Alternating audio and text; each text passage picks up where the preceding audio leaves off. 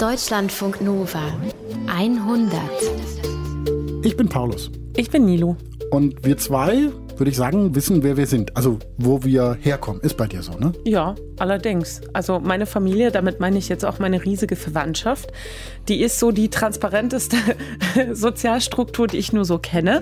Also, Familiengeheimnisse und wir geht so gar nicht zusammen. Im Gegenteil, es wird einfach oft viel zu viel geredet, viel zu viel weitererzählt.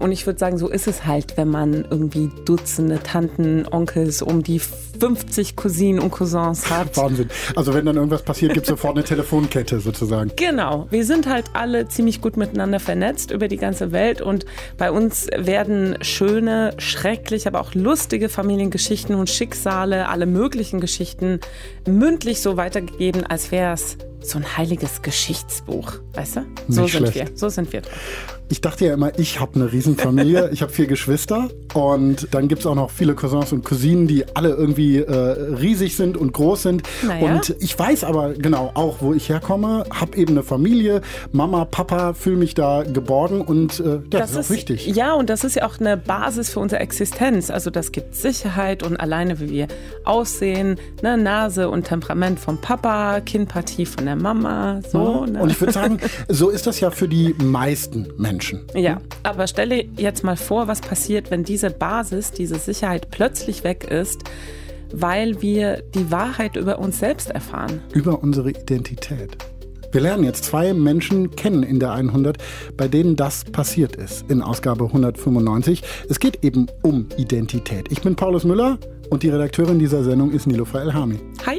Hallo. Und das ist Sven. Ich hatte eine sehr schöne und gute Kindheit. Ich bin in einer Kleinstadt aufgewachsen zwischen Dresden und Bautzen, Pulsnitz. Da hatten meine Eltern ein Haus und mit Garten. Und drumherum waren ein Haufen Freunde im gleichen Alter, mit denen wir dort alles erkundet hatten und später alles unsicher gemacht hatten. Sven Riesel erzählt da von seiner Kindheit. Ist 1980 geboren, der Mann, in der DDR zur Welt gekommen und er hat einen Bruder, der anderthalb Jahre älter ist. Nora Großer-Hamann erzählt uns seine Geschichte und erstmal ist da auch alles noch in Ordnung.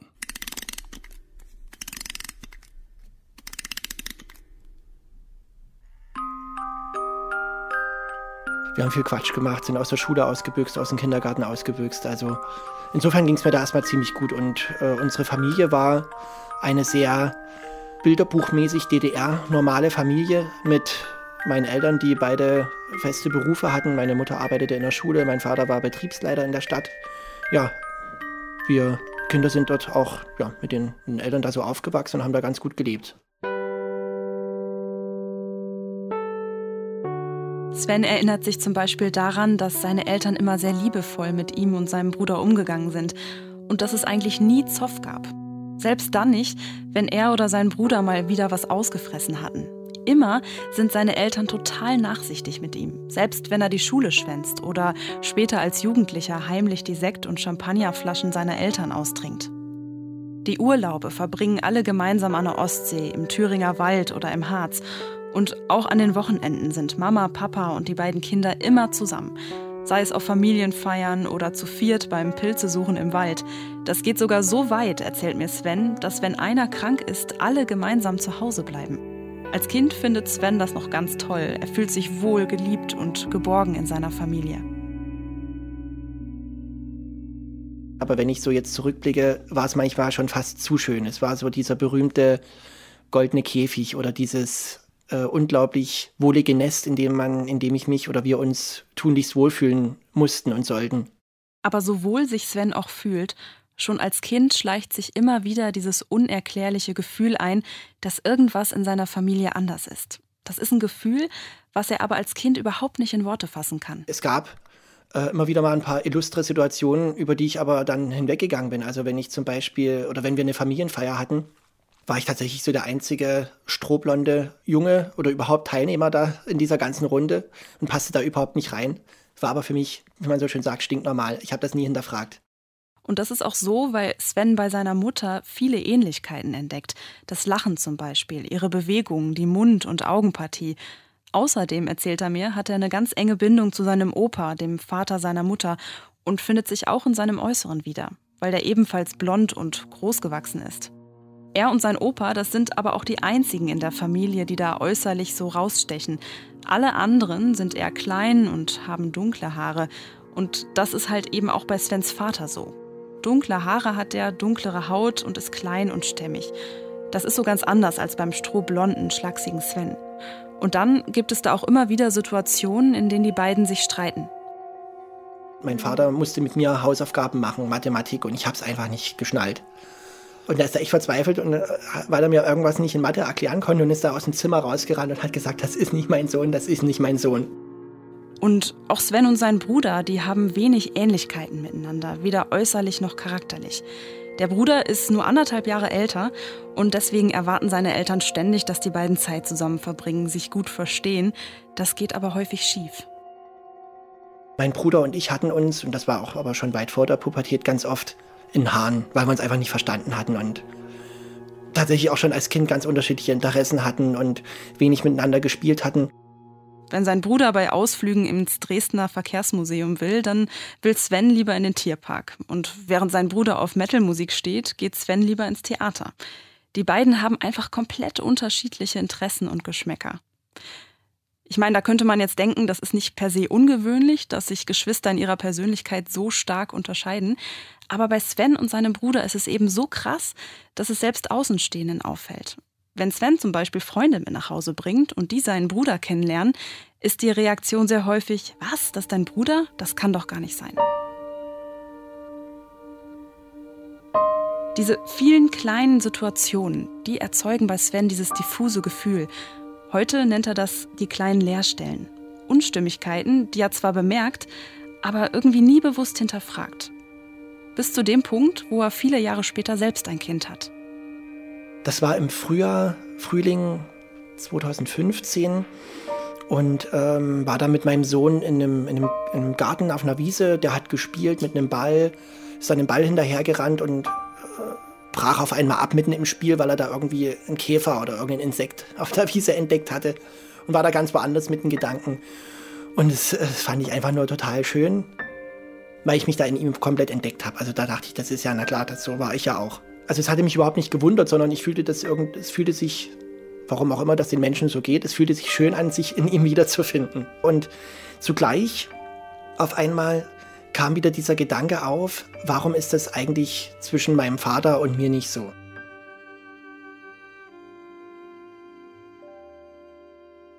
Und anders als sonst lässt Sven der Gedanke diesmal nicht los. Nach diesem Erlebnis mit seinem Sohn spricht er deshalb seine Eltern an und fragt einfach mal so ganz unbefangen, sag mal, warum sehen Papa und ich uns eigentlich überhaupt nicht ähnlich? Das weiß ich noch ganz genau, das war am Kaffeetisch bei meinen Eltern eine ganz harmlose Situation. Und äh, anders als sonst, wo alle Themen da zu Hause breitest besprochen und hinterfragt und diskutiert werden, war, kam da nicht viel. also im Gegenteil, es war eher so, so ein Abwiegeln, so, so äh, ich weiß nicht mehr, was meine Mutter, Mutter, da wirklich sagte, aber sie sagte so, was willst du jetzt eigentlich mit der Frage? Äh, und da wieder auch dieses, ihr seid doch Geschwister und wir sind doch eine Familie. Also das, was ich ein Leben lang gehört hatte. Und das reichte mir irgendwie nicht. Es gibt da allerdings eine Sache, die Sven vorher schon weiß, einfach weil es bei Familienfeiern immer mal wieder Thema war. Und das ist, dass seine Eltern lange, lange einen unerfüllten Kinderwunsch hatten. Und Sven weiß auch, dass er und sein Bruder absolute Wunschkinder sind. Er erzählt mir, dass er seine Mutter auch mal darauf angesprochen hat. Wie kann es sein, dass es bei euch jahrelang nicht geklappt hat und auf einmal ganz plötzlich waren mein Bruder und ich dann da? Und auf diese Frage hin hatte meine Mutter nur ganz schnell und eigentlich ausflüchtend geantwortet, es gab dann auf einmal andere Möglichkeiten. So, aber das war für mich, weil ich das auch aus dem Freundeskreis heraus kannte, dass Paare in Kinderwunschbehandlung gehen, war das für mich, ne, also war das für mich damit auch abgehakt, dieses Thema. Ich dachte bloß, okay, vielleicht, vielleicht haben die sich da insofern medizinisch helfen lassen, dass es da mal eine Hormonspritze gab, was auch immer. Ich war da komplett unwissend. Damals war das für mich auch nur so eine, einmal mehr so eine so eine abwiegelnde Antwort. So ein, es gab andere Möglichkeiten, Punkt, fertig ist. Wir reden jetzt nicht weiter. Aber anders als damals gibt sich Sven diesmal mit diesem erneuten Schweigen und Abwiegeln seiner Mutter nicht zufrieden. Nochmal startet er einen Gesprächsversuch, ein, zwei Wochen später, und dieses Mal ist die Reaktion schon etwas schärfer. Was sollen denn diese Fragen, warum, warum machst du das denn? Also da habe ich so, schon, schon so, ich sage jetzt mal, offensive Gegenfragen bekommen und das passte alles nicht. Und das gepaart mit meiner Feststellung, mit meinem Abgleich meinem Sohn gegenüber, da habe ich in dieser Zeit, in diesen zwei, drei Wochen waren es, habe ich irgendwann diesen Gedanken konkret gefasst, was wäre, wenn ich einen anderen Vater habe. Ja, und zu diesem Zeitpunkt ist Sven 34 Jahre alt, hat auch, wie gesagt, selbst einen Sohn. Und er ist Historiker und arbeitet als wissenschaftlicher Mitarbeiter im ehemaligen Stasi-Gefängnis in Bautzen, das heute eine Gedenkstätte ist. Er sagt, dass die Vermutung, sein Vater könnte nicht sein biologischer Vater sein, ihn nicht mehr loslässt. Diese Unwissenheit, die macht ihn völlig fertig. Ich brauchte Klärung. Ich dachte, mein Gott, Sven, in was hast du dich hier, äh, in was spinnst du dich gerade hier rein? Oder wie man hier so schön sagt, in was steigerst du dich da rein? Das wollte ich ablegen. Ich wollte nicht der sein, der da auf einmal das ein Leben lang mit sich rumträgt oder ein paar Jahre mit sich rumträgt, diesen, diesen Gedanken. Und ich wollte das für mich erstmal klären und wusste aber, mit meinen Eltern komme ich da, also dabei sich äh, auf, auf, buchstäblich auf Granit, da komme ich nicht weiter. Im Gegenteil, die machen ja richtig zu. Ja, und dieses Zumachen, das irritiert Sven. Vor allem deshalb, weil er doch so ein super Verhältnis mit seinen Eltern hat. Allerdings ist es in Svens Familie auch so, dass zwar viel geredet wird über Alltägliches und so, aber nie über intime, persönliche Dinge. Sven hat zu diesem Zeitpunkt also das Gefühl, dass das was ganz Persönliches sein muss und dass seine Eltern ihn nie aufklären werden, egal wie oft er fragt. Ja, warum auch immer, relativ schnell kam ich dann auf den Gedanken, einen Vaterschaftstest zu machen. Ja, und beim Googlen findet er heraus, dass diese Tests in Deutschland nur gemacht werden, wenn alle Testpersonen einwilligen. Das ist in Österreich aber anders. Bei einem österreichischen Labor bestellt er deshalb ein DNA-Testset. Das kommt dann auch ein, zwei Tage später per Kurier. Und schon vorher hat sich Sven überlegt, wie er an eine DNA-Probe seines Vaters herankommt, ohne dass dieser es merkt. Ich wusste, mein Vater ist mit meinem Sohn immer mal in unserer Wohnung und die machen da irgendwie irgendwelche Experimente oder spielen was oder gucken sich Bücher an oder was auch immer. Und ja, ich habe einfach nur darauf gewartet, bis mein Vater aus seiner Wasserflasche getrunken hat und die abgestellt hat. Und die habe ich dann in eine Tüte gepackt und nach Österreich geschickt. Mit einer Mundschleimhautprobe von mir. Das hat komplett ausgereicht, um die Vaterschaft eben zu analysieren. Sven erzählt mir, dass er sich an dem Tag, an dem er diesen heimlichen Gentest plant, nur schwer auf etwas anderes konzentrieren kann. Er geht auch schon fast kriminalistisch vor. Obwohl sie eigentlich sauber ist, reinigt er die Wasserflasche akribisch, weil er sicher gehen will, dass dort keine DNA-Spuren von anderen Menschen zu finden sind. Und auch als dann schließlich sein Vater kommt und mit seinem Sohn spielt, kann er die Flasche nicht aus den Augen lassen. Auf der einen Seite hat er ein ziemlich schlechtes Gewissen, weil er das alles hinter dem Rücken seines Vaters macht. Und auf der anderen Seite weiß er aber auch, dass er keine andere Wahl hat, weil seine Eltern ablocken. Und er braucht einfach Gewissheit. Tja, und dann schickt er den Test zurück und wartet auf das Ergebnis. Ich war gerade auf dem Weg von Arbeit nach Hause und hatte mein, mein, mein Telefon an als Navi und habe aber gesehen, dass gerade eine E-Mail reinrauscht von dem Labor. Und bin sofort von der Autobahn abgefahren auf den nächsten Rastplatz und habe die E-Mail geöffnet und habe da echt, ähm, hätte ich nie gedacht, da habe ich auch gemerkt, wie wichtig mir das ist. Und vor allen Dingen, ich wusste damals schon, was da drin steht. Ich wusste ich wusste wirklich, was drin steht, wie als würde man in so einem Tunnel sein. Ich habe überhaupt nicht nach, über, über, Konsequenzen nachgedacht, sondern ich, ich wollte es einfach schwarz auf weiß von jemand anderem, von, von Profis bestätigt haben es stand ein Haufen Analyseverfahren da und was die jetzt gemacht haben, welches Genom da und welche Sequenz da, wie abgeglichen und so weiter. Und welche Proteinketten hier und dort, in welchem DNA-Abschnitt, Wahnsinn. Und am Ende, ich habe dann die zweite Seite schnell weiter, weiter geklickt und da stand dann dick schwarz gedruckt da, die Vaterschaft kannst du 99,99996 Prozent also nicht zu 100 Prozent, da kann man sich wohl nie so richtig festlegen, aber diese 99,9 und so weiter Prozent sprechen für sich, diese Vaterschaft kann ausgeschlossen werden. Und das war, das war, boah, da, ich blieb echt eine ganze Weile erstmal so sitzen, im Auto sitzen und dachte, boah, Wahnsinn, was, was, was ist das jetzt? Ja, erstmal ist Sven unheimlich froh und erleichtert, weil er endlich Klarheit hat und weil er nun weiß, er kann seiner Intuition vertrauen. Gleichzeitig will er nicht wahrhaben, dass ihn seine Eltern offenbar angelogen haben. So froh wie ich war und erschüttert auch wie ich war, hatte ich dann auch relativ schnell, wenige Tage später, doch auch wieder an diesem Ergebnis gezweifelt. Denn ich hatte immer noch so diese wenige Wochen vorher stattfindenden Gesprächsversuche mit meinen Eltern im Kopf und dieses vehemente Ablocken. Und ich vertraute ihnen. Meine Eltern waren an sich immer auch für meinen Bruder und für mich da. Sie waren gute Eltern und hatten meines Wissens nach nie uns Kindern gegenüber irgendwas Unredliches getan oder die, die äh, eine Unwahrheit gesagt. Ich hatte ein ganz großes Vertrauen, was bis dahin nie erschüttert wurde. Weil sein Vertrauen in seine Eltern so stark ist, glaubt Sven sogar in den ersten Tagen, dass dem Labor in Österreich irgendein Fehler unterlaufen ist. Er vermutet, dass das Labor die Proben vertauscht hat oder dass da doch noch so ein bisschen andere DNA am Flaschenhals geklebt hat. Das Urvertrauen in seine Eltern ist also stärker als das Testergebnis aus dem Labor. Deshalb macht Sven noch einen zweiten Gentest, diesmal bei einem anderen Labor in Österreich. Das Ergebnis ist dasselbe wie beim ersten Test. Die Vaterschaft kann zu nahezu 100 Prozent ausgeschlossen werden. Und als Sven das zweite Testergebnis dann schwarz auf weiß vor sich hat, hat auch er keine Zweifel mehr. Wirklich meine allerersten Gedanken waren, meine Mutter hatte eine Affäre. Und äh, was ich aber wusste, meine Eltern waren damals verheiratet, als sie äh, meinen Bruder und mich bekommen hatten. Also das konnte nur eine Affäre sein und hatte da schon so zwei, zwei Leute so im Freundeskreis meiner Eltern ausgemacht, zwei Männer, die in Frage kommen würden. die, wo ich dachte, den sehe ich ähnlich, die finde ich auch ganz cool. die könnten es sein. Sven hat aber auch noch ein paar andere Ideen. Er könnte adoptiert worden sein. Klar, zu dieser Vermutung passt, dass Sven in alten Fotoalben so gar keine Fotos entdeckt, auf denen seine Mutter schwanger ist. Irgendwann zieht er sogar in Betracht, dass seine Mutter vergewaltigt worden sein könnte und niemand in der Familie darüber spricht. Oder er könnte im Krankenhaus vertauscht worden sein und seine Eltern wissen bis heute nichts davon. Wenn er ehrlich ist, gefällt Sven diese Idee am besten. In dem Fall hätten seine Eltern ihn nämlich nicht angelogen und alles wäre gut. So oder so ist aber relativ schnell klar für ihn, er muss noch mal mit ihnen sprechen.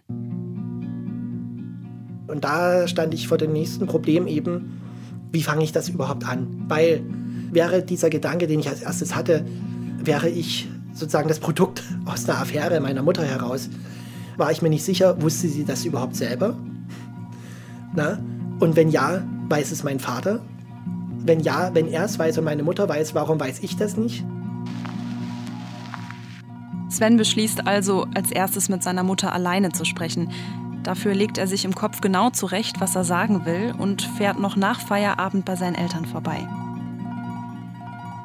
Als er dann aber bei ihnen im Wohnzimmer sitzt, ist er so aufgeregt, dass er trotzdem kein Wort rausbringt. Zwei Stunden reden die drei über völlig banale Dinge und irgendwann wollen seine Eltern einen Film gucken und es ist mittlerweile schon 8 Uhr abends. Und da endlich traut sich Sven den entscheidenden Satz zu sagen, Papa, ich muss mal mit Mama alleine reden. Papa ging raus. Ich glaube, er dachte, wir wollen was über irgendein bevorstehendes Geburtstagsgeschenk für ihn besprechen. Der ging ganz unbedarft raus und meine Mutter ahnte, ich glaube, da auch noch nichts Schlimmes. Und da habe ich dann auch einfach ihr gesagt, du, äh, pass mal auf, du weißt ja, dass in den letzten Wochen für mich dieses Thema ganz wichtig war und ich euch mehrmals gefragt habe, ob ihr euch erklären könnt, warum wir uns so unähnlich sind, mein Bruder und ich und, mein, mein und, und Papa und ich. Und da ging natürlich gleich diese, diese abwehrende Haltung, diese Anti-Haltung, habe ich sofort wieder gespürt auch wieder ein bisschen offensiver, fast aggressiv, dass ich doch endlich mal damit aufhören soll und es ist doch alles gut so. Und das würde sie sich nicht bieten lassen, was ich ja, ich will ja wohl eine Affäre andichten und so weiter. Und habe ich gesagt, pass, pass auf, darum geht es mir gar nicht. Aber ich weiß, dass Papa nicht mein Vater ist. Seine Mutter scheint erstmal gar nicht zu wissen, was sie darauf sagen soll.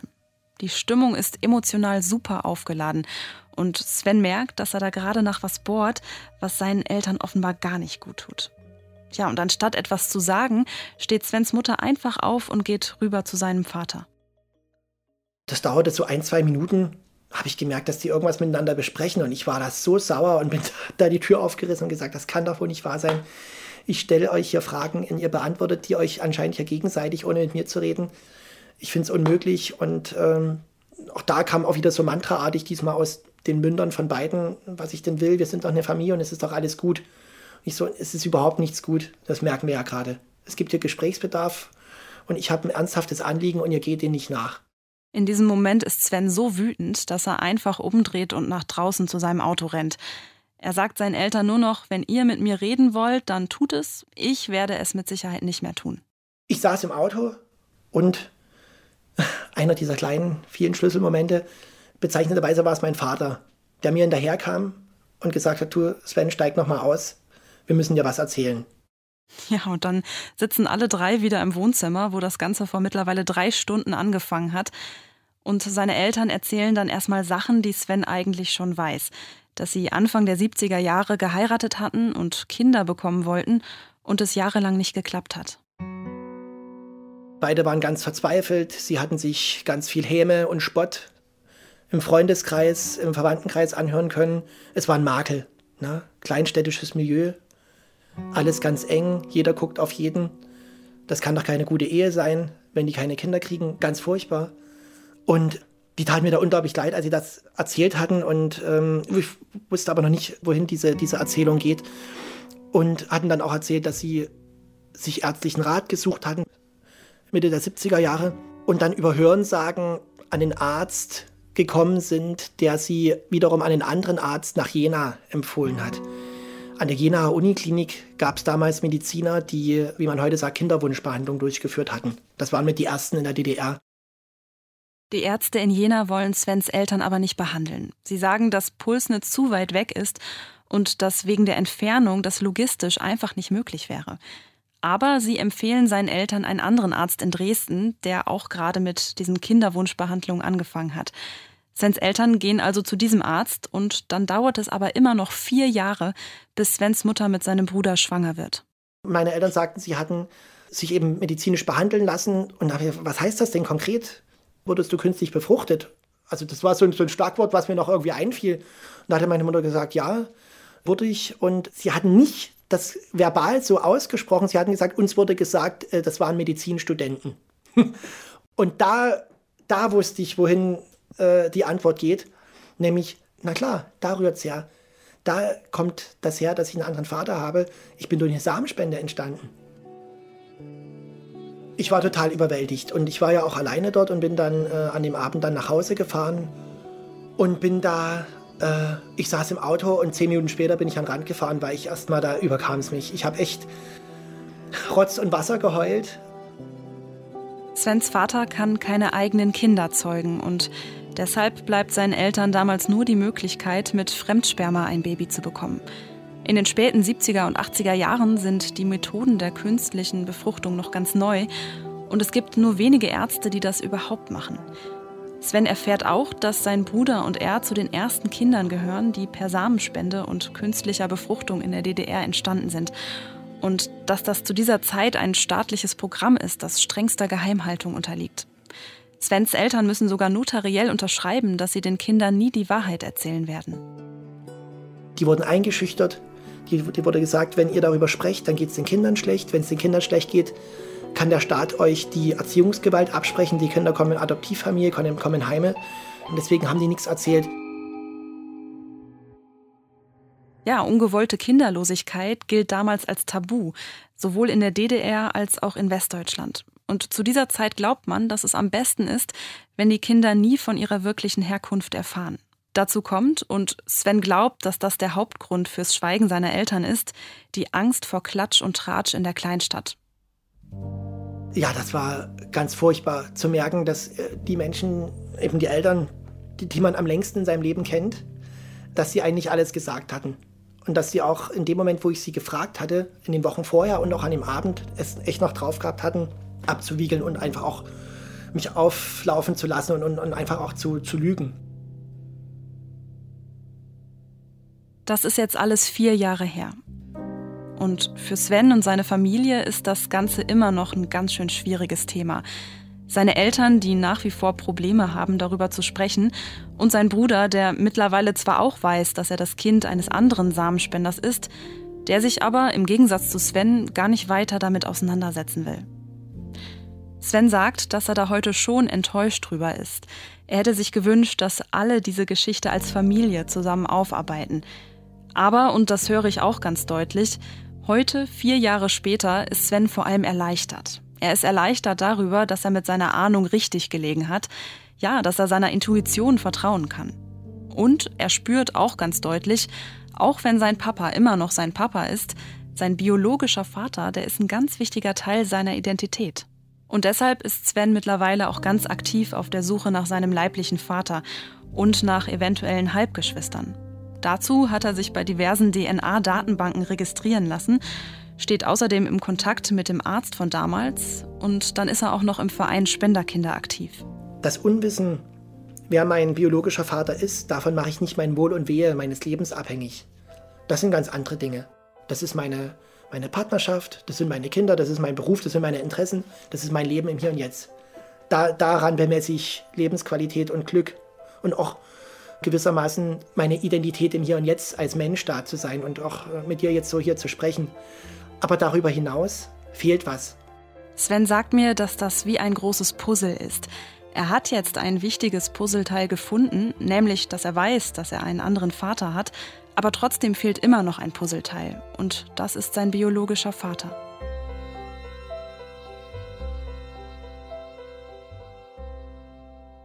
Nora Großer-Hamann hat uns die Geschichte von Sven Riesel erzählt hier in der 100.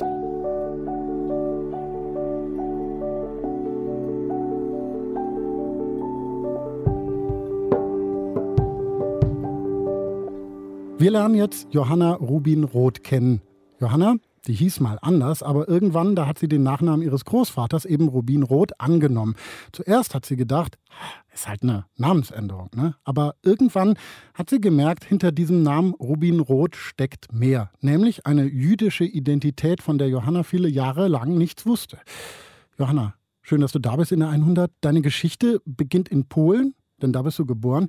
Wie bist du aufgewachsen? Ja, hi. Also aufgewachsen bin ich in Polen als ein ganz normales katholisches Mädchen.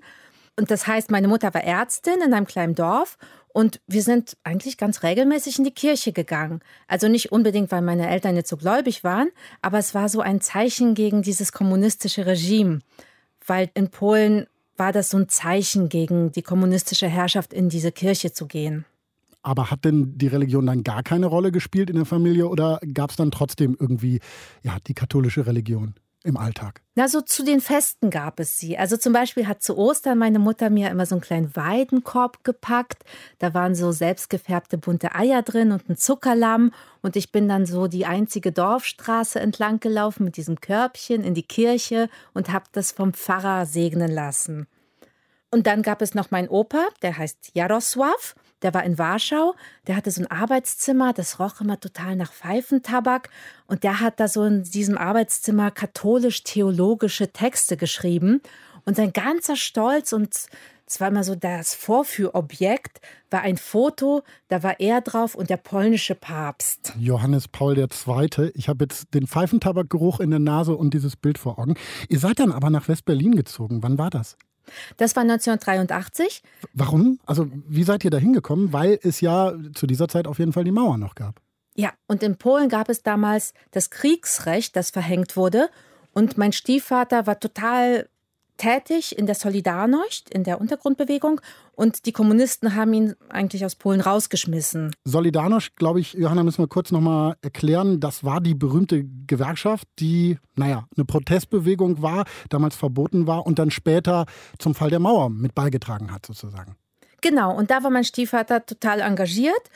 Und durch seinen Rauschmiss sind wir dann hier in Deutschland, in Berlin, erst in Marienfelde und dann am Kurt-Schumacher-Platz im Asylantenheim gelandet. Da war ich acht Jahre alt. Nun ist das ja für eine Achtjährige ein krasser Wechsel, ne? aus der gewohnten Umgebung rausgerissen in ein anderes Land und dann ja auch eine andere Sprache für dich. Ja, eine ganz andere Sprache. Als wir nach Berlin kamen, konnte ich auf Deutsch sagen, aus diesen Kriegsfilmen, die in Polen immer liefen, 1, 2, 3, Heil Hitler und Hände hoch. Also war mir sofort klar, dass ich ganz schnell Deutsch lernen musste. Und weil es mich aber so wahnsinnig gemacht hat, dass alle um mich irgendwas reden, was ich nicht verstehe, habe ich das ganz, ganz, ganz schnell gelernt und konnte innerhalb eines halben Jahres konnte ich dann schon Deutsch reden. Du hast ja vorhin erzählt, dass in Polen der katholische Glaube und die Rituale da waren in deinem Leben. Wie war das in Berlin? War das dann genauso? Ja, am Anfang ging es hier genauso weiter, weil wir sind in die polnische Kirche in Berlin gegangen und ich hatte so Kommunionsunterricht und das, wir hatten sogar eine Kommunionsfeier und das war natürlich alles total großartig. Da war ich neun Jahre alt und ich habe mein weißes Kleid und diesen Blumenkranz im Haar über alles geliebt.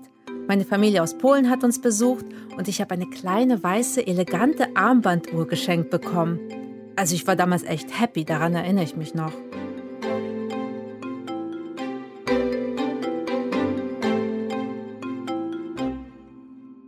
Als 1989 die Mauer fällt, ändert sich das. Ab da ist die Kirche für meine Mutter nämlich nicht mehr so wichtig. Das kommunistische Regime gibt es ja nicht mehr und darum muss sie sich da jetzt nicht mehr so abgrenzen. Und auch ich war nicht mehr acht oder neun, sondern mittlerweile 14 Jahre alt. Und damit aus dem Alter raus, wo ich mich über weiße Kleidchen und Blumenkränze gefreut habe. Ich war mitten in der Pubertät und habe gegen alles und jeden rebelliert. Ich habe mir meine Haare abrasiert, Löcher in meine Jeans gerissen und meine Lippen schwarz geschminkt. Und dann habe ich mit meinen Freundinnen gekifft, statt in die Schule zu gehen. Und das hatte aber auch damit zu tun, dass es zu Hause überhaupt nicht lief. Also meine Mutter hatte eine unbezahlte Assistenz nach der anderen gemacht und um diese Anerkennung ihres Ärztediploms gekämpft und mein Stiefvater ist mit seiner Firma völlig pleite gegangen. Irgendwann später hat dann meine Mutter endlich eine normal bezahlte Stelle gehabt in einem Krankenhaus und hat sich von meinem Stiefvater getrennt. Ich habe dann Abi gemacht und wollte Japanologie studieren. Bei Japan war für mich damals so das Sinnbild für Klarheit, für Ordnung. Und wahrscheinlich war es so das Gegenstück zu dem Chaos, das mich zu Hause umgab. Und kurz danach, kurz nach dem Abi, daran erinnere ich mich noch, ist meine Mutter damals aus dem Krankenhaus nach Hause gekommen, wo sie gearbeitet hat, und hat verkündet, dass wir eigentlich Rubinrot heißen. Und sie hat dann noch erzählt, dass drei Viertel unserer Familie jüdisch gewesen sind und dass unser Uropa irgendwann diesen polnischen Namen angenommen hat, um sich vor die Nazis zu schützen. Meine Mutter wollte also ihren wahren Namen Rubinrot zurück und hat gefragt, ob ich nicht auch lieber Rubinrot heißen wollte. Und ich war damals zuerst ein bisschen überrascht von dieser Entscheidung, aber irgendwie auch total froh. Ich hatte nämlich damals den gleichen Nachnamen wie mein Vater, von dem meine Mutter schon ewig getrennt war. Und zudem hatte ich kurz davor erfahren, dass er mich adoptiert hatte und überhaupt gar nicht mein leiblicher Vater war. Ich war zuerst also total geschockt und dann aber auch erleichtert, weil mir das erklärte, warum der sich fast nie bei mir gemeldet hat. Und wenn unser Familienname Rubinrot war, fand ich das natürlich super und ja klar, ich wollte gerne so heißen wie meine Mutter. Das war, als hätte mir jemand plötzlich so ganz alten, ganz wunderschön wertvollen Familienschmuck übergeben, von dem ich bis dahin nichts gewusst habe. Und ich musste aber, um diesen Namen zu haben, ihn erstmal offiziell ändern lassen. Und habe dann also alles bürokratisch in die Wege geleitet und habe dann irgendwann endlich tatsächlich meinen neuen Pass abholen können.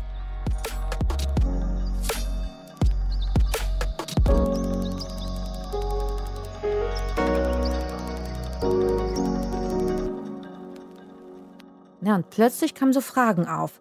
Aha, Rubinrot, was für ein schöner Name, wo kommt der denn her? Und ich weiß noch, wie ich immer gesagt habe, ja, das ist ein alter jüdischer Name. Und wenn dann jemand gefragt hat, ach, Sie sind Jüdin? Dann habe ich gesagt, nö. Also meine Familie ja, aber ich nicht. Und das war schon ein bisschen schräg. Also ich hatte halt plötzlich diesen super schönen Nachnamen, hatte aber irgendwie keine Ahnung, was er bedeutet und was er mit mir zu tun hat. Alles, was ich damals wusste, hatte mir meine Oma Hanja erzählt, dass ihre Mutter, also meine Uroma, eigentlich adlig war und aber einen Juden geheiratet hat und es ganz großen Ärger gab, weil es sich weder für eine polnische Baroness schickte, einen Juden zu heiraten, noch für einen Juden, eine Goy, eine Nichtjüdin zu heiraten. Sie nannte das immer eine doppelte Mesalliance. Aber das waren halt Familienanekdoten für mich, also Geschichten, die man sich so erzählt. Und mit mir konkret hatte das nichts zu tun. Also dieses Judentum unserer Familie schwang zwar immer so ganz leise mit, wurde aber nie direkt, nie konkret ausgesprochen. Ab und zu erzählte meine Oma Hanja mir von Ravensbrück. Das war zur Nazizeit ein KZ für Frauen in Brandenburg und sie war dort so Ende des Krieges, ich weiß nicht genau wie lange, aber auf jeden Fall war sie dort inhaftiert gewesen, als das KZ befreit wurde, weil davon hat sie ganz eindrücklich erzählt. Und mir war ganz lange überhaupt nicht bewusst gewesen, dass sie in einem Konzentrationslager, in einem KZ gewesen ist. Bei mir hat sie es immer verkauft als Gefängnis, in dem die Nazis die Polen gefangen nehmen, die im Untergrund gegen Hitler gekämpft hatten. Und ganz manchmal hat sie auch ihren jüdischen Vater erwähnt und seine Familie. Aber dann hat sie immer betont, dass sie alle total assimiliert waren. Also, dass sie zwar jüdisch waren, aber ein so angepasstes polnisches Leben geführt haben, dass ihr Jüdischsein überhaupt nicht mehr aufgefallen ist. Und das hat sie wahrscheinlich so vermauschelt, dieses Judentum, weil sie selber Angst, also den ganzen Krieg über und hinterher wahrscheinlich immer noch Angst hatte, als Jüdin enttarnt zu werden oder als Halbe. Für Hitler war das ja egal.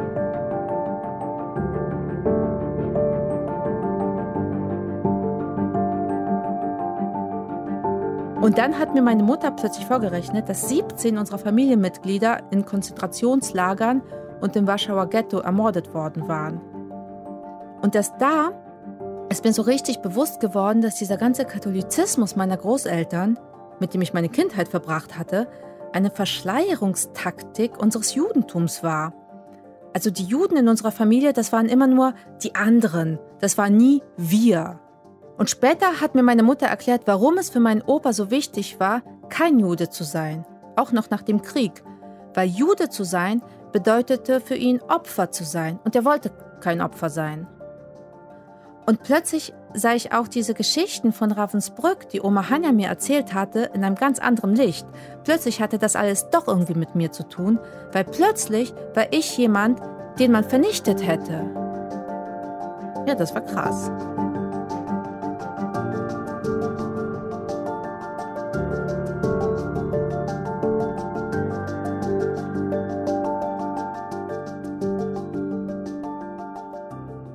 Und gleichzeitig zu der Zeit hat meine Mutter angefangen, sich zu verändern. Seit sie den Namen Rubinrot angenommen hat, tauchten in ihrer Wohnung jüdische Kerzenhalter auf. So zuerst die Menora, das ist dieser siebenarmige Kerzenleuchter, und später dann so für Hanukkah die neunarmigen Kerzenhalter. Und die waren so riesig, also sind es immer noch, manche sind so groß wie ich. Irgendwann hat meine Mutter dann auch kein Weihnachten mehr gefeiert statt Silvester gab es Rosh Hashanah im September, das jüdische Neujahrsfest. Das Allerschlimmste für mich war, das war wirklich schlimm, dass meine Mutter auf einmal meinen Namenstag nicht mehr feiern wollte.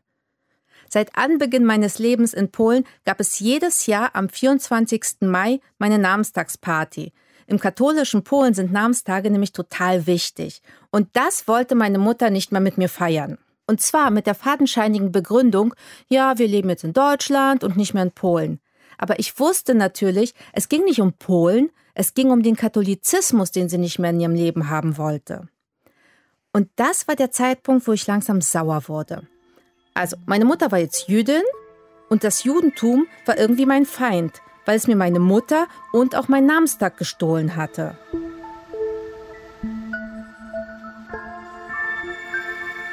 Als ich so Mitte 20 war, hatte ich das Gefühl, gar nicht mehr zu wissen, wer ich eigentlich bin. Das hatte auch mit meiner Vatergeschichte zu tun, weil der Mann, von dem ich jahrelang dachte, er sei mein Vater, hatte mich ja nur adoptiert. Und über meinen leiblichen Vater wusste ich so gut wie gar nichts. Ich wusste nur, dass er die polnische Computertastatur maßgeblich entwickelt und während des Kommunismus in der libyschen Wüste gearbeitet hatte. Und hin und wieder tauchten immer so Gerüchte auf, dass er auch ein Jude sei aber keiner in meiner Familie konnte das wirklich bestätigen. Und ich habe diesen leiblichen Vater irgendwann mal kontaktiert, um dieses Loch da in meiner Herkunft zu stopfen.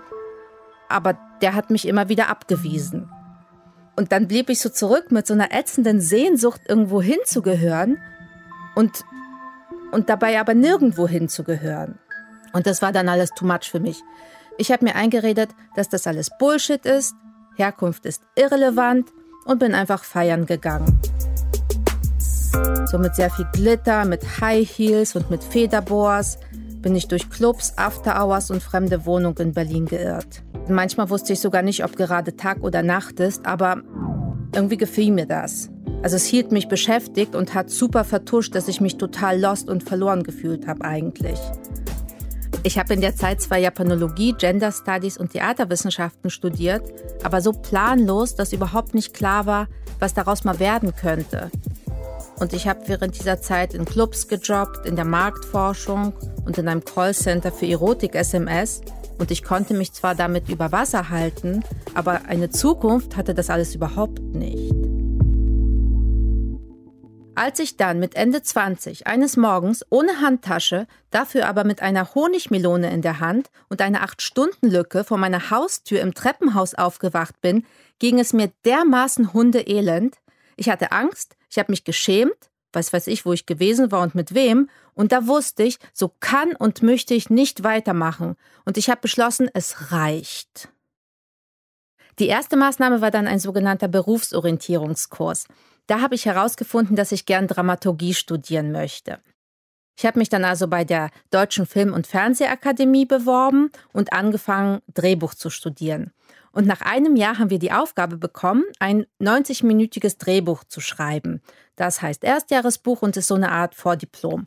Und zu diesem Zweck gab es so eine Art Spiel, um herauszufinden, welches Thema einen interessiert. Das war so ein Spiel mit so Cluster und Assoziationen und bei mir hat es total gut funktioniert, weil ich stand am Ende des Tages da und hatte eine Szene, in der ein Geschwisterpaar auf LSD auf einer Elektroparty im Keller eine grässliche Gaskammervision erlebt.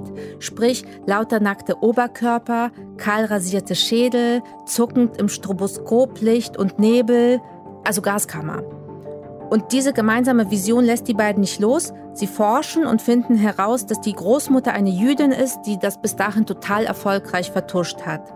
Und ich habe in dem Moment auch gemerkt, Moment mal, das ist ja, das ist ja, das bin ja ich, das ist ja meine Großmutter, mein Bruder, das ist ja irgendwie mein Leben, diese ganze Vertuschung. Und da wusste ich, okay, mein Thema für das Vordiplom ist die Enkel der Holocaust-Überlebenden. Und in dieser Zeit habe ich auch ein Stipendium in Krakau bekommen, um für ein Radiostück zum Thema meiner jüdischen Wurzeln zu recherchieren. Während ich also über die Vernichtung, über die Traumaübertragung und über das kollektive Unterbewusste geforscht habe, ist mir aufgefallen, dass ich überhaupt nichts über diese jüdische Religion selbst weiß. Also ich kannte das Wort koscher, ich wusste, dass der Samstag der Schabbat ist, aber das war's dann auch. Und ich habe mir dann vorgenommen, dem Judentum selber auch eine Chance zu geben. Ich habe also eine Freundin von meiner Mutter angerufen, die ein ganz aktives Mitglied der Krakauer jüdischen Gemeinde war und wurde dort sofort und super warmherzig aufgenommen. Also in Krakau haben wir dann gemeinsam in Gemeindehäusern rumgesessen, wir haben gegessen, wir haben gebetet, wir haben uns unterhalten. Als dieses Schukkotfest das ist eine Art jüdisches Erntedankfest. Haben wir eine Hütte aus Laub gebaut und das war alles ein bisschen wie in so einem Ferienlager.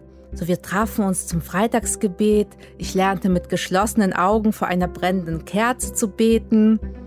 Und das war schon schräg. Also da waren lauter fremde Leute und trotzdem hatte ich ein hemmungsloses Wohlgefühl, ein so ein totales Angenommensein. Und dann sind wir zusammen nach Lublin gefahren das war so ein Ausflug. Acht Frauen, der Rabbi und ich sind mit einem kleinen Transporter stundenlang durch Polen gefahren. Und in Lublin sind wir zusammen in die Synagoge gegangen. Das ist so, diese Gemeinden und Synagogen unterscheiden sich ziemlich voneinander, und zwar im Grad der Freiheit, also der Orthodoxie. Und diese da war sehr, sehr streng. Und ich musste mir von einer der Frauen ihren Paschmina-Schal ausleihen, ihn um meine Hüften binden, um so einen Rock zu simulieren, weil Frauen der Zutritt in Hosen verboten war. Und wir waren da auch an einem Samstag unterwegs und ich habe total gestaunt, wie durchorganisiert alles war. Wir konnten zwar essen gehen, aber niemand musste irgendwas bezahlen. Es wurde alles irgendwie später geregelt, weil am Schabbat darfst du ja nicht mit Geld hantieren. Und den Schlüssel haben wir uns umgebunden, weil sowohl Schlüssel in der Hosentasche als auch Handtasche zu tragen war verboten. Und ich habe gelernt, dass wir am Samstag nur 2000 Schritte zur Verfügung haben. Und das war natürlich auch alles sehr lustig, weil wir Frauen dieses Samstagstelefonverbot nicht so ganz ernst genommen haben wie der Rabbi und dann heimlich kichernd irgendwelche Nachrichten geschrieben haben. Also insgesamt kann ich über diese Zeit sagen, dass ich mich da in Krakau zwei Monate lang fallen gelassen habe und habe alles mitgemacht und bin da total in diese Welt dieser jüdischen Rituale, Bräuche und dieser Gemeinschaft eingetaucht. Und es war für mich schon was total Besonderes, so ein Teil eines ur-uralten Volkes zu sein mit so einer großen Tradition und, und irgendwo dazuzugehören. Das war schon schön. Und angefüllt mit diesen Traditionen und Ritualen, als die Zeit dann vorbei war, bin ich nach Berlin zurückgefahren. Und ich weiß noch, dass ich im Zug auf der Rückreise ganz traurig wurde, weil ich da gemerkt habe, hey, das war alles total spannend und total schön, aber es war, es war nicht wirklich meins. Das war eher so ein bisschen wie Hausfrauentausch, so mal in so ein fremdes Leben reinschnuppern. Und vor allen Dingen ist mir da aufgefallen, wenn ich mit all diesen jüdischen Wertvorstellungen und Regeln aufgewachsen wäre, hätte ich wahrscheinlich genauso dagegen rebelliert wie damals mit 14 gegen meine Familie. So, und also allein diese Vorstellung, dass man mir jetzt ernsthaft irgendwo den Eintritt irgendwohin verwehren würde, nur weil ich eine Hose trage, das, äh, das ist für mich total absurd. Und als ich aber in Berlin war, dachte ich, okay, ich will es trotzdem noch mal ausprobieren, ob ich irgendwas von diesen Traditionen in meinen normalen Alltag integrieren kann. Also irgendwie war doch eine Sehnsucht so nach Ritualen noch da. Aber das hat überhaupt nicht funktioniert. Als ich dieses Gebet da allein zu Hause machen wollte vor dieser Kerze, kam ich mir total bekloppt vor. Und allein der Gedanke, meinen Freunden zu sagen, hey du, ich kann am Samstag nicht zu deinem Geburtstag kommen, weil ich habe nur 2000 Schritte, also das ging gar nicht. Ich war also irgendwie hin und her gerissen. Irgendwas an diesen ganzen Riten zog mich ja an und gab mir das Gefühl, richtig zu sein.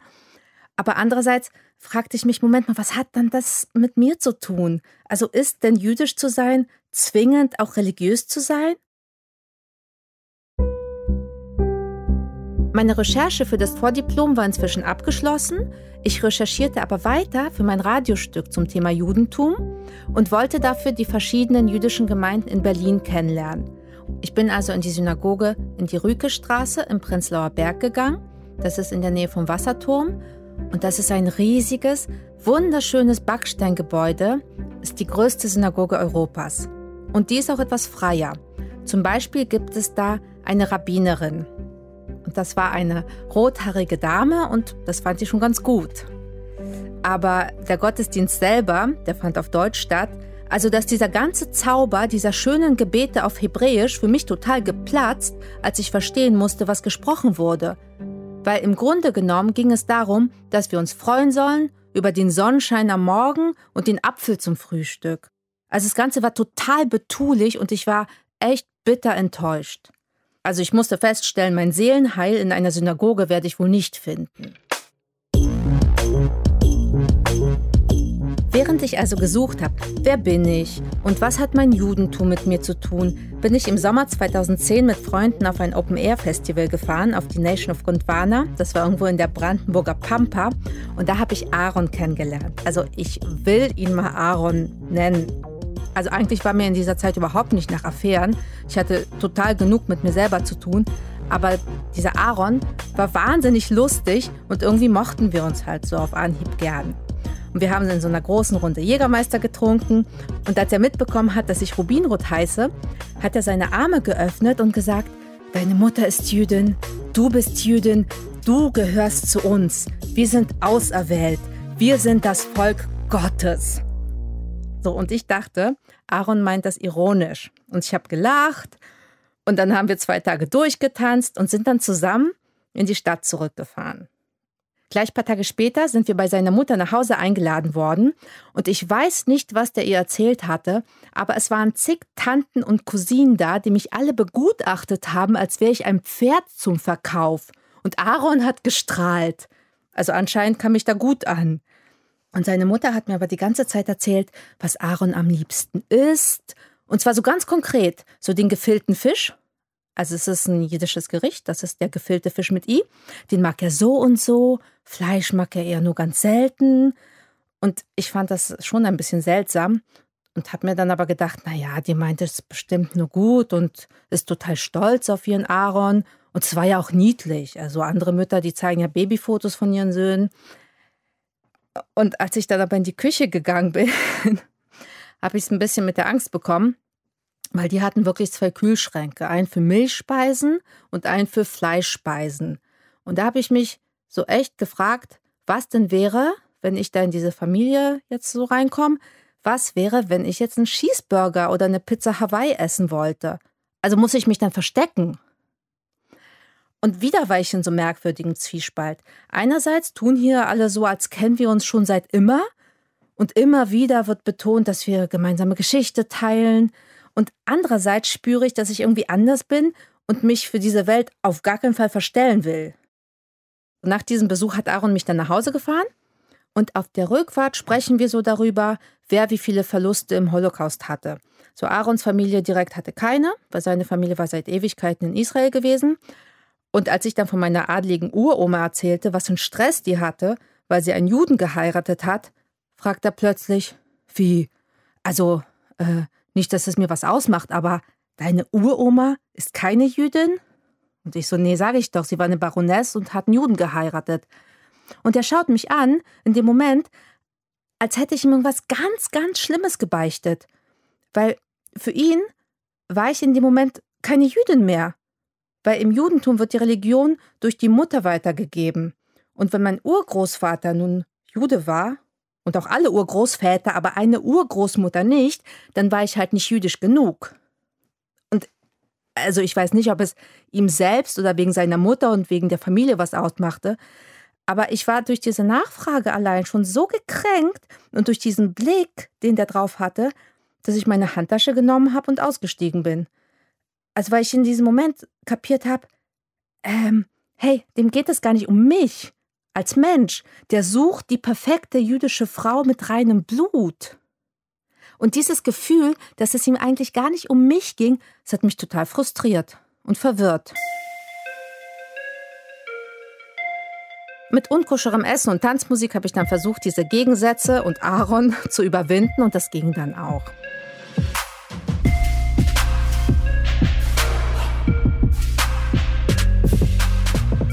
Als ich ein paar Monate später auf einem Familientreffen mit meinen Geschwistern und mit meinen Cousinen und Cousins diese ganzen Geschichten, die ich erlebt habe, erzählte und wir alle zusammen so Erfahrung ausgetauscht und gelacht haben, da habe ich gemerkt, Moment mal, was suche ich da in der Fremde nach irgendeiner Gemeinschaft, wenn ich hier direkt vor meiner Nase so eine große und großartige Familie habe?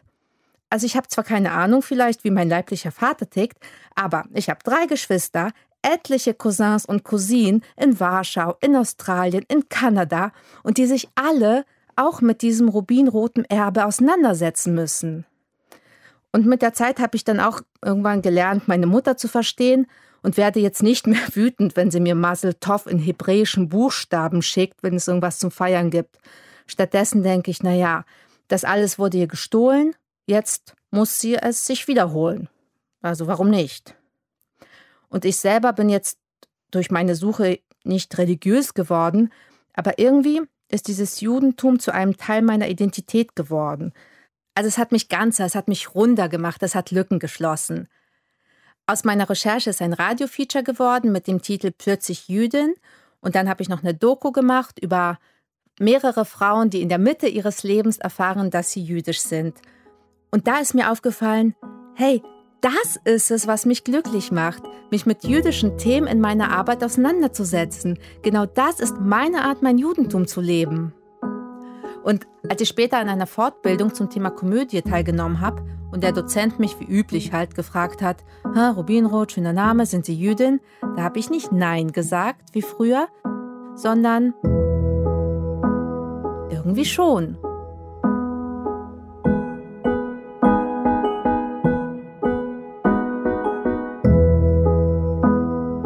Johanna Rubinroth hat uns erzählt, wie sie plötzlich Jüdin wurde. Danke dafür. Danke auch an Nora Großer-Hamann für die Geschichte von Sven Riesel. Danke an Irina Stuhlsatz, Andi Fulford und Norman Wollmacher, die die 100 zum Klingen gebracht haben. Vielen Dank an Julia Roche und Nilofer Elhami, die Redakteurin dieser Sendung. Danke euch, wie immer, fürs Zuhören. In den nächsten 100, da ist der Mauerfall ein Thema.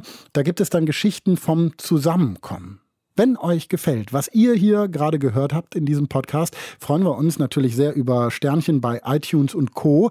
Aber wir freuen uns noch mehr, wenn ihr uns weiterempfehlt im persönlichen Gespräch oder die sozialen Netzwerke oder sonst wie. Ihr wisst ja, die 100 gibt es auch bei Spotify oder in der App DLF Audiothek. Habt eine schöne Zeit. Ich bin Paulus Müller. Das war 100. Ja, das Gespräch mit Sven, das war eins der intensivsten Gespräche, Interviews, die ich je hatte. Das kann ich wirklich so sagen. Ähm, einfach weil man die ganze Zeit gemerkt hat, wie sehr ihn das noch beschäftigt und wie, wie nah ihm das alles noch geht, obwohl das ja jetzt schon eine ganze Weile her ist bei ihm, vier Jahre. Und ähm, als wir uns dann verabschiedet haben und ich äh, den Zug zurück nach Leipzig genommen habe, da ähm, habe ich gedacht, eigentlich fängt seine Geschichte jetzt erst richtig an. Eigentlich müsste ich jetzt auch noch erzählen, wie es ist, nach seinem biologischen Vater zu suchen. Als ich kürzlich ausgemistet habe, so meine Bücher aufgeräumt, da habe ich das Gebetsbuch gefunden, das mir der Rabbi damals in Krakau geschenkt hat. Und ganz vorne steht da so die Widmung, die er mir handschriftlich reingeschrieben hat. Der längste Weg ist der zu uns selbst. Vielleicht hat der Rabbi damals schon mehr über mich gewusst als ich über mich selbst. Deutschlandfunk Nova 100. Jeden Sonntag um 16 Uhr. Mehr auf deutschlandfunknova.de.